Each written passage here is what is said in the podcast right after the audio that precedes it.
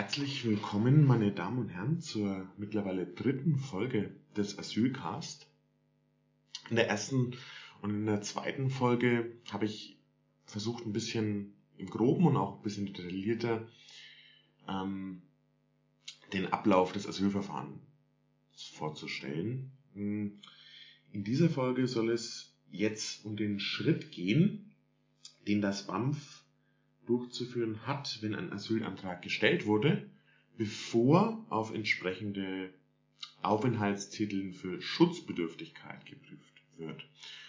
Und das ist zunächst die Prüfung der Zuständigkeit des Asylverfahrens im Rahmen der Dublin III Verordnung. Das ist das eine, was ich erzählen möchte. Und im letzten Teil des Podcastes greife ich dann schon einmal vorweg, was für Entscheidungen gibt es denn grob gesagt, wenn der Asylantrag dann entschieden ist, hier gehe ich vor allem auf die negativen Entscheidungen, auf die Ablehnungen ein. Die positiven, also die Zuerkennung eines Schutzstatuses, soll in der nächsten Folge dann eine Rolle spielen, wenn ich die verschiedenen Schutzformen vorstelle, auf die geprüft wird. So, zunächst bevor der Asylantrag ähm, geprüft wird, ist, ist generell zu klären, ob die Bundesrepublik Deutschland überhaupt für diesen Antrag zuständig ist. Ähm, grundsätzlich ist es so, es gibt seitens des BAMS auch eine eigens eingerichtete Außenstelle in Dortmund, die für die Prüfung der Zuständigkeit zuständig ist. Das heißt, auch wenn die Bundespolizei eine Person aufgegriffen hat, wird das ja seitens des Amtes geprüft und das Wissen wird dann nach Dortmund transferiert. Die Bundespolizei muss warten, bis diese Frage geklärt ist. Ähm, was sind denn die Kriterien dafür, dass ein Mitgliedsstaat innerhalb der Europäischen Union für eine Person, für einen Asylantrag zuständig ist? Da gibt es folgende Kriterien. Zum einen kann es sein, dass der Asylbewerber aus einem Drittland kommt und eine Grenze illegal überschritten hat. Und dadurch wird eine Zuständigkeit begründet, die auf zwölf Monate seit der Einreise befristet ist. Wenn diese zwölf Monate abgelaufen sind, ist der Staat, in dem sich der ähm, Asylsuchende seit über zwölf Monaten aufhält, zuständig für das Asylverfahren. Wenn sich der Asylsuchende zuvor mindestens fünf Monate illegal in einem Mitgliedstaat aufgehalten hat, ist dieser zuständig. Ähm, wenn sich der Asylsuchende zuvor in keinem anderen Mitgliedstaat länger als fünf Monate aufgehalten hat, so ist der erste Mitgliedstaat zuständig, in dem der Antrag auf internationalen Schutz gestellt wird. Ähm, bei der Einreise über den Transitbereich eines Flughafens ist in der Regel ja, der Staat des Flughafens zuständig. Bei unbegleiteten Minderjährigen, also Personen jünger als 18 Jahre, ähm, ist der Staat in der Regel zuständig, wo sich ein Angehöriger rechtmäßig aufenthält, hm, beziehungsweise der Staat, in dem bereits ein Familienangehöriger anerkannt wurde wenn Familienangehörige in einem anderen Mitgliedstaat sind und in einem anhängigen Asylverfahren sich befinden, das heißt ein noch laufender Asylprozess, der wird noch geklärt, der Antrag, dann hat die entsprechende Person ein Wahlrecht, ob sie in diesen Staat möchte und dieser dann entsprechend zuständig ist. Ähm, wenn ein Staat dem Asylsuchenden einen Aufenthaltstitel ausgestellt hat, ist dieser zuständig und ähm, wenn die visafreie Einreise erlaubt wurde. Also wenn jetzt beispielsweise aus Syrien eine Person nach Deutschland möchte und Deutschland stellt Visa aus, dann braucht man nicht mehr im Rahmen des Dublin-Verfahrens zu überprüfen. Das sind so die grundsätzlichen ähm, Zuständigkeitskriterien ähm, für einen Mitgliedstaat innerhalb der Europäischen Union. Es gibt aber prinzipiell das sogenannte Selbsteintrittsrecht.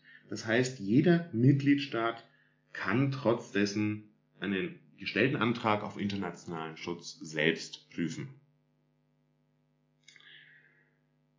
Genau. Ähm, was man beachten muss im Dublin-Verfahren ist, wenn man als Deutschland beispielsweise prüft, ob ein anderes Land zuständig ist, müssen aber entsprechende Kriterien, beispielsweise die Achtung der Menschenrechte, die in der EU ähm, festgeschrieben sind, erfüllt sein. Ist dies nicht der Fall, dann ist der Staat, in dem beispielsweise schon einmal ein Asylantrag gestellt wurde, ähm, nicht in der Lage, das Asylverfahren zu übernehmen und somit ist beispielsweise Deutschland trotzdem zuständig.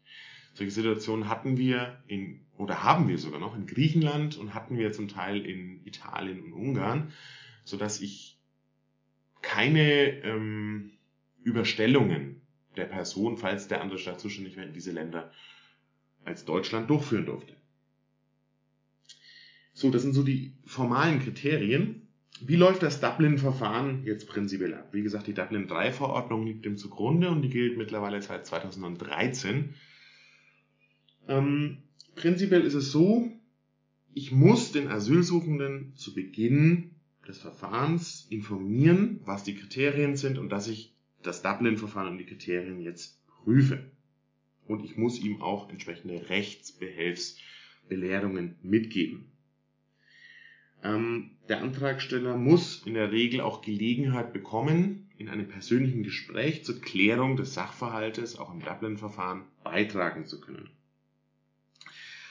Das erste, was oft gemacht wird, ist wie gesagt der Abgleich der Fingerabdrücke in der Eurodac-Datenbank, ob entsprechende in einem anderen Mitgliedstaat bereits erfasst wurden. Wenn das der Fall ist, ist das halt die Regel, dass ein, oder die Regelvermutung, dass der andere Mitgliedstaat zuständig wäre.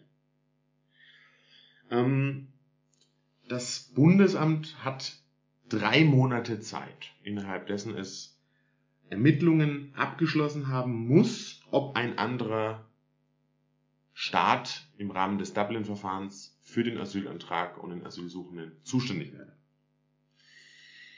Dann muss ein Aufnahmegesuch an diesen Staat gestellt werden. Und der entsprechende, der ersuchte Staat hat dann zwei Monate Zeit, selbst Ermittlungen einzuleiten und dann zu antworten.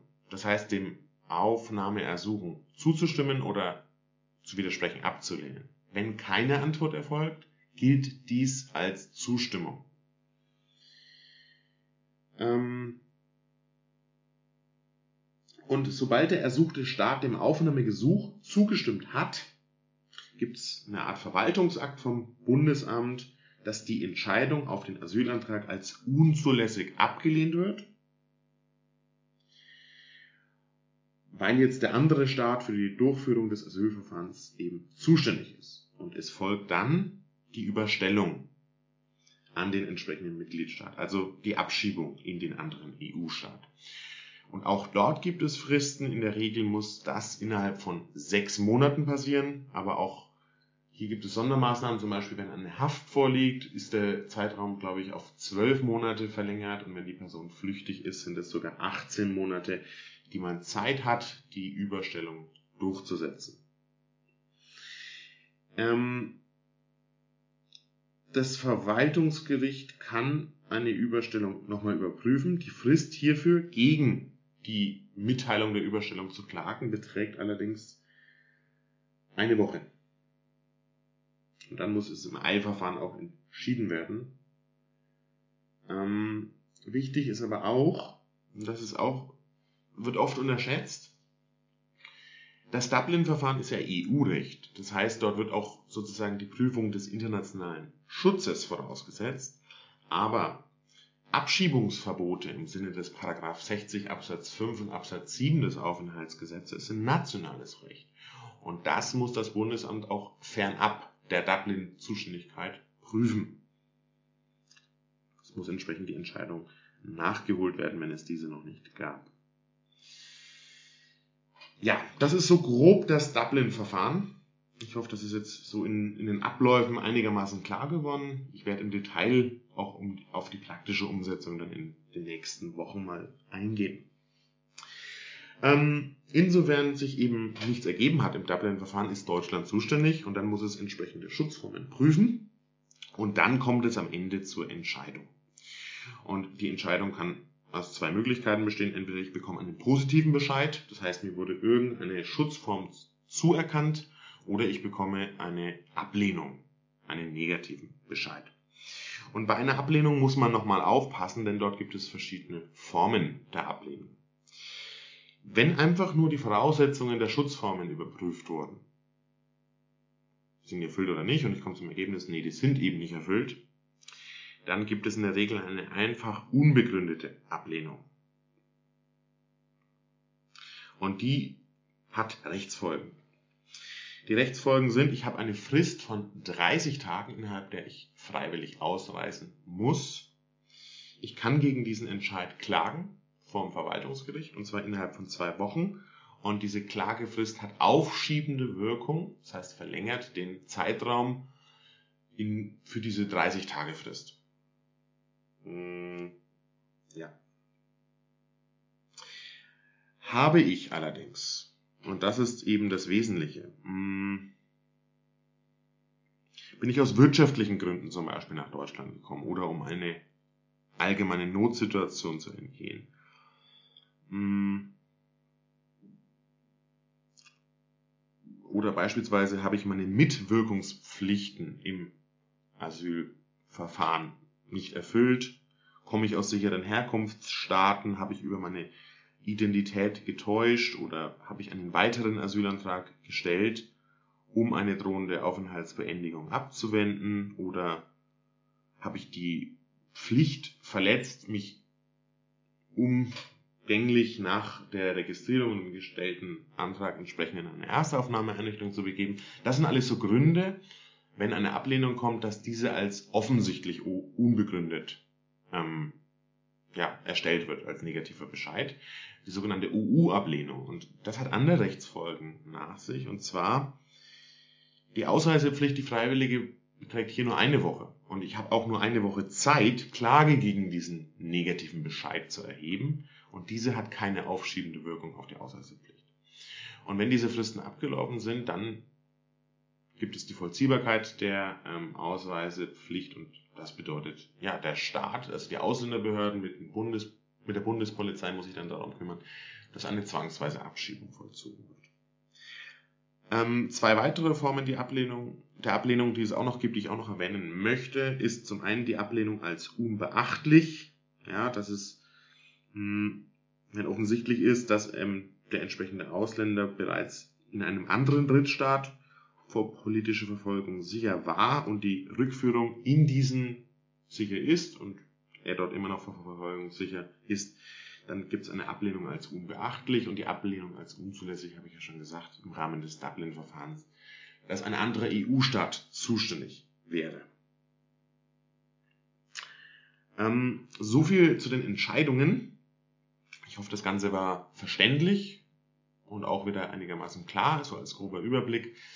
Ich bedanke mich fürs Zuhören und in der nächsten Woche soll es dann um die Schutzformen gehen. Ich weiß noch nicht, in welchem Rahmen ich das mache, ob ich das aufteile oder ob das eine sehr, sehr lange ähm, Folge werden wird.